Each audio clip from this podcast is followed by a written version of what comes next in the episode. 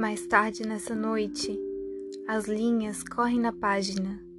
Eu escrevo e é um fluxo, uma evidência. Escrevo porque estou profundamente afetada. Devo dizer que tenho dois cadernos de campo. Um é diurno.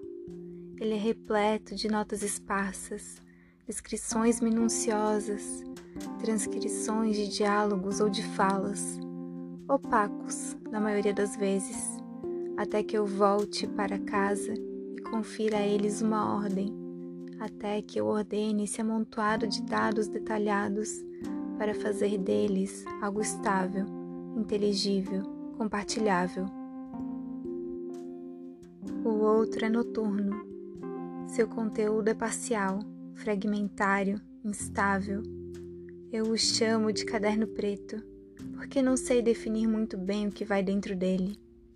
O caderno diurno e o caderno noturno são a expressão da dualidade que me corrói, de uma ideia, do objetivo e do subjetivo que preservo, apesar de mim mesma. Eles são, respectivamente, o de dentro e o de fora a escrita automática, imediata, pulsional, selvagem, que não tem outra vocação além de revelar o que me atravessa, um estado de corpo e alma num dado momento, e aquela, paradoxalmente bem menos acabada, porém mais controlada, que será trabalhada em seguida para se tornar reflexiva e que terminará nas páginas de um livro. Obviamente, depois do urso, nessa noite, o caderno preto foi o que eu peguei.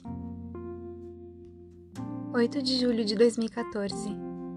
E de novo esses olhares que transpassam, que povoam as lembranças com imagens fugazes, vibrantes, constelação de detalhes que pululam no corpo, flashes de cores que lembram a ele o que já se perdeu dos seres em copresença, fantasmático do desejo próprio às florestas aos predadores solitários, à sua raiva, ao seu orgulho, à sua vigília.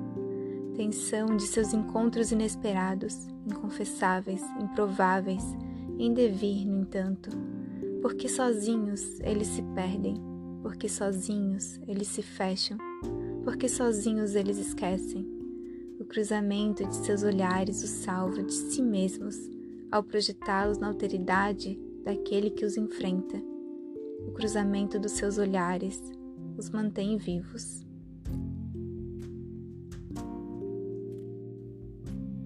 Trecho do livro Escute as Feras, de Nastasha Martin.